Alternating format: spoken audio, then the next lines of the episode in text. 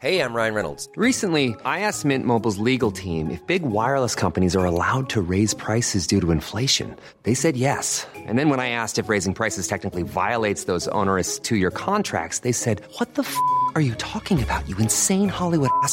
So to recap, we're cutting the price of Mint Unlimited from $30 a month to just $15 a month. Give it a try at mintmobile.com slash switch. $45 upfront for three months plus taxes and fees. Promo rate for new customers for limited time. Unlimited more than 40 gigabytes per month. Slows. Full terms at mintmobile.com.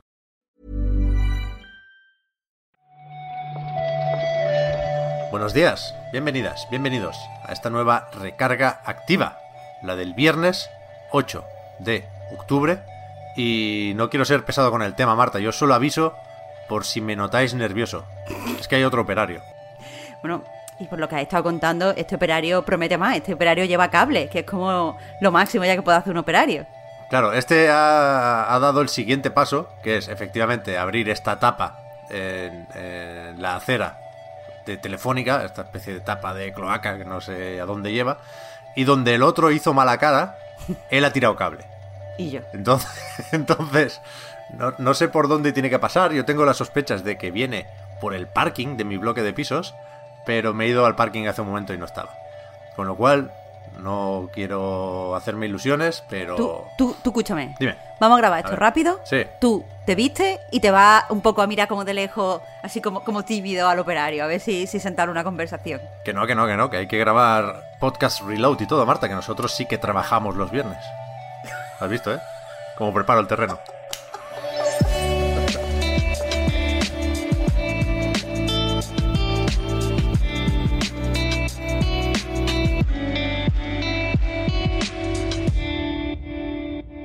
Porque eso, la primera noticia que traemos hoy es que Eidos Montreal y también el otro equipo, no recuerdo ahora el nombre de la ciudad, pero está en Canadá también, está en Quebec. Sherbrooke. Ahí está. Eh, se pasan a eso, a una semana laboral de cuatro días, que no es algo nuevo en videojuegos, pero quizás sí es el primer estudio AAA. Yo solo había escuchado o leído hasta ahora casos de equipos independientes. Sí, eh, lo- hace ya unos meses, no, no me acuerdo si lo hablamos aquí en el recarga, pero los creadores de Booknax eh, ya estaban usando eh, una, sema- una semana laboral de cuatro días. En España, según hemos podido ver, también hay equipos que a lo mejor hacen semanas de cuatro días alternas, es decir, una semana cinco, una semana cuatro. Y quieras que no, esto se está imponiendo en la industria. No hace falta decir, por supuesto, que eh, pasan de trabajar 40 horas a trabajar 32 horas, pero los sueldos se mantienen. Y de ahí que sea interesante para el trabajador. Sí. Y esto es una buenísima noticia a priori, Pep, pero no sé si esto, el objetivo que tiene es distraer un poco para que los eh, mm, desarrolladores no acaben por sindicarse. Es como un caramelito para que, mm, no sé, todo parezca un poquito mejor. Claro, tenemos que pensar que las intenciones son buenas, ¿eh? Que se habla de aumentar la productividad, aumentar el bienestar de, de todos los empleados, porque esta medida afecta a todo el mundo, no solo a algunos departamentos o algunos grupos.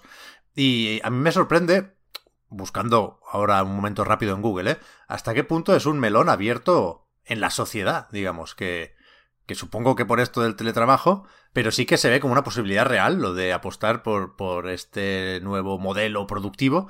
Y, y claro, en videojuegos, y esto quizá deberíamos hablarlo más en reload que en recarga, está la sospecha de que teletrabajando se puede hacer crunch, aunque la oficina esté cerrada, ¿no? Pero, pero bueno, no sé, me parece una idea interesante y sobre todo si se hace coincidir más o menos bien con este lanzamiento de Marvel's Guardians of the Galaxy, que no se ha hecho con una semana laboral de cuatro días, pero sí que puede ayudar a, no sé, a que cale el mensaje de sí se puede, quizás. No sé, no sé, ¿eh? estoy, estoy pensando mucho ahora.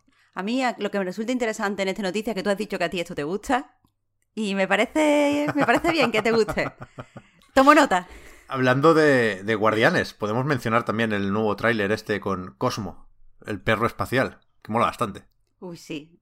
Los- es muy cute el perrito. No, no me llama a priori el juego, aunque me hace mucha gracia los Guardianes de la Galaxia, pero este, este tráiler va a donde tiene que ir, a lo cute. ¿Has visto que le han hecho motion capture? Que hay fotos del, del perro. Sí, he visto las fotos del perrete. Pobrecito, ¿eh? Ojalá tenga también jornadas laborales, o sea, semanas laborales de cuatro días. Ya, yo creo que va a estar bien este juego, ¿eh? Yo sigo teniendo ganas de que llegue el 26 de octubre para probar Guardians of the Galaxy y, y a ver qué, qué saca Square Enix de aquí. empezábamos con esto de los cuatro días, porque creo que, que nos interesa a todos, ¿eh? dentro y fuera de la industria del desarrollo. Pero quizás la noticia más importante, sorprendente no tanto, porque se había rumoreado, lo veíamos venir.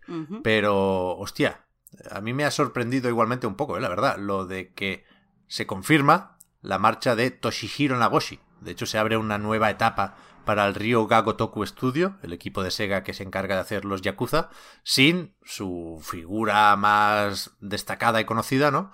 Y sin algunos de sus productores que no es oficial esto, pero tiene pinta de que se van a Netis, ¿no? Como apuntaban los rumores. A ver, en este momento, en este preciso momento, a día de hoy, 8 de, octubre, lo único que sabemos es que eh, Nagoshi y el principal productor de la saga Yakuza, Daisuke Sato, han dejado Sega totalmente y eh, pues, pues se han ido no se sabe dónde. En el comunicado que ambos han publicado en la página oficial de, del estudio han dicho que la saga Yakuza va a seguir adelante. De hecho, ya han nombrado eh, quién va a dirigir en este momento, a partir de este momento, quiero decir, tanto el estudio como, como la saga. Han puesto como líder a uno de los productores más importantes, así que parece que va a haber cierta continuidad. Pero claro, eh, el 30 de agosto, eh, el pasado 30 de agosto, en Bloomberg publicaron que Netis estaba ya en la última fase de las negociaciones para llevarse a Nagoshi. Entonces, eh, aunque no lo diga explícitamente, aunque no haga ningún tipo de, guiño o, una indicación de que viene en el futuro, parece clarísimo que es que está en Netis. Fin de ciclo en Sega de Marta. Además, coincidiendo en este caso con el lanzamiento del Monkey Ball, están cambiando muchas cosas. Yo no estoy preparado para tantos cambios. Yo soy un poco abuelete en ese sentido, ya lo sabéis. Pero le deseamos lo mejor a Nagoshi, ¿eh? desde luego, que es un maquinote. Entonces, ¿tú, tú no estás preparado aquí para reconvertirte en fan de Netis de cara al futuro. Ya hay, ya hay rechazo. Bueno, no lo sé. A, ver qué hace. O sea, entiendo que si Netis ficha a Nagoshi es para hacer su propio Yakuza, ¿no? Pero no, no me lo imagino, la verdad. No, no, no sé qué puede pasar aquí. Claro, es que es importante contextualizar esta noticia porque eh, cuando se publicó, cuando se publicaron los rumores en Bloomberg, ya decían que, lo que le interesa ahora a Netis, dadas todas las restricciones que está poniendo el gobierno chino a los juegos online, era eh, pues sacar una rama de su negocio hacia juegos offline que pudiera, o sea, que pudieran librarse de todo este tipo de restricciones, porque el gobierno chino no, no tiene ningún tipo de problema con los juegos que no son masivos y que no están online. Así que quizás esto confirme el cambio de estrategia y, como decía la propia noticia, ponga a Netis eh, por delante de, Tencent, por ejemplo, en la carrera por hacerse con, lo que se supone que es el pastel asiático, con la mayoría de, jugadores eh, en China y en, los países adyacentes. Eh, iba a decir que en cualquier caso se confirma también desde Sega que sigue la saga Yakuza, por supuesto, y que sigue a partir de Laika Dragon. Es decir, que los próximos juegos, o como mínimo la próxima entrega, será un RPG por turnos y eh, volverá Ichiban Kasuga. A ver si sale igual de bien que el, que el anterior. Después, también se fue Luis Barriga, que era el director de Diablo 4, y ahora conocemos quién lo reemplaza, que es Joe Shelley.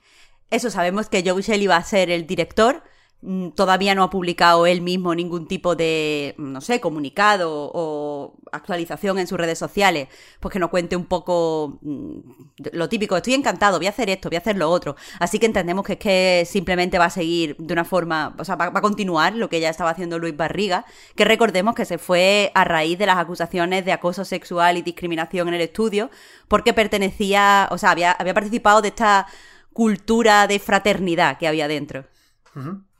Eh, Shelly era, leo por aquí, el jefe de diseño de Diablo 4 desde el principio del proyecto, ¿eh? no, es alguien que entre nuevo aquí, ni mucho menos.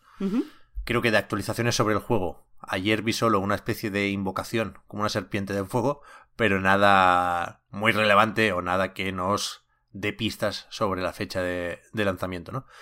Y, y, todo esto, efectivamente, dentro de este super percal de Activision Blizzard y varias comisiones y agencias de momento californianas y americanas, pero hay novedades también en esto, porque a lo mejor no le sale bien lo de pactar con la Comisión de Igualdad de Oportunidades en el Empleo con esos 18 millones que comentábamos hace poco. Llevábamos unos cuantos días, ¿eh? Sin hablar de Activision Blizzard, fíjate.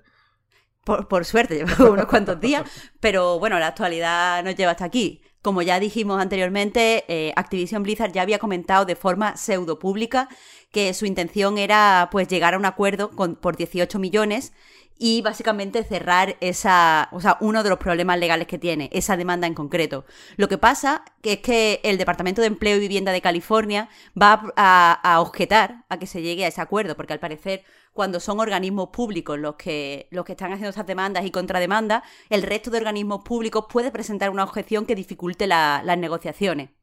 La idea del Departamento de Empleo y Vivienda de California es objetar para que, de cara a su juicio, porque ellos tienen clarísimo que tienen un caso y que van a llegar a juicio, el hecho de que se haya llegado a una demanda no les perjudique. Porque, claro, el juez podría decir, oye, pues si con esto se han llegado a una. a un, a un, acuerdo. y mm. los trabajadores han cobrado este dinero, con, con vosotros también se puede. Y ellos no quieren eso, ellos quieren que les caiga todo el peso de la ley. Así que incluso este movimiento que parecía un poco, pues, conformista, no se podría decir, en un acuerdo que Activision Blizzard gana, pero, pero, sí que les podría ir un poquito mejor, pero incluso le están poniendo piedras en el carro eh, en este movimiento, porque supongo que tienen cosas muy gordas, también te digo. Ya, ya.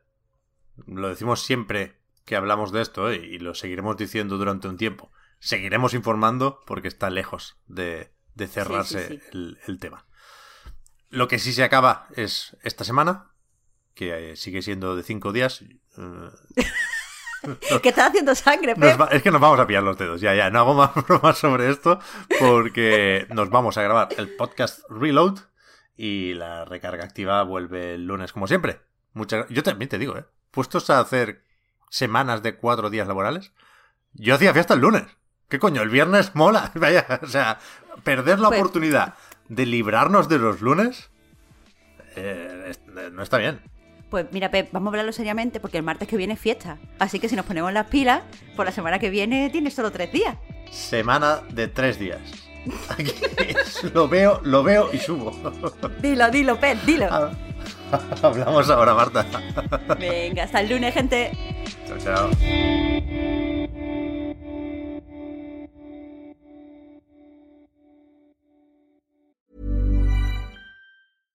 This podcast is brought to you by eHarmony, the dating app to find someone you can be yourself with. Why doesn't eHarmony allow copy and paste in first messages? Because you are unique, and your conversations should reflect that. eHarmony wants you to find someone who will get you. How are you going to know who gets you? If people send you the same generic conversation starters, they message everyone else. Conversations that actually help you get to know each other. Imagine that. Get who gets you on eHarmony. Sign up today. I'm Sandra, and I'm just the professional your small business was looking for. But you didn't hire me because you didn't use LinkedIn jobs. LinkedIn has professionals you can't find anywhere else, including those who aren't actively looking for a new job but might be open to the perfect role, like me. In a given month, over 70% of LinkedIn users don't visit other leading job sites. So if you're not looking on LinkedIn, you'll miss out on great candidates like Sandra. Start hiring professionals like a professional. Post your free job on linkedin.com/spoken today.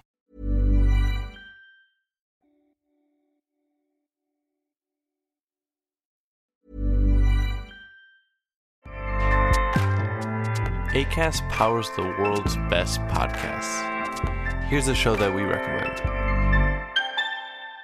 The Real Housewives is a guilty pleasure for most, but if you're looking to not feel guilty about that pleasure, tune in to Everything Iconic with me, Danny Pellegrino, where I break down all the messy moments and behind the scenes antics of Bravo's popular franchise. And on Everything Iconic, I also interview celebrity guests like Kelly Ripa, Kiki Palmer, Drew Barrymore, Cameron Diaz, and more about their guilty pleasures, their past work, and so much more. So if you're pop culture obsessed and find yourself watching way too much reality TV like me, tune in to Everything Iconic with Danny Pellegrino wherever you listen to podcasts.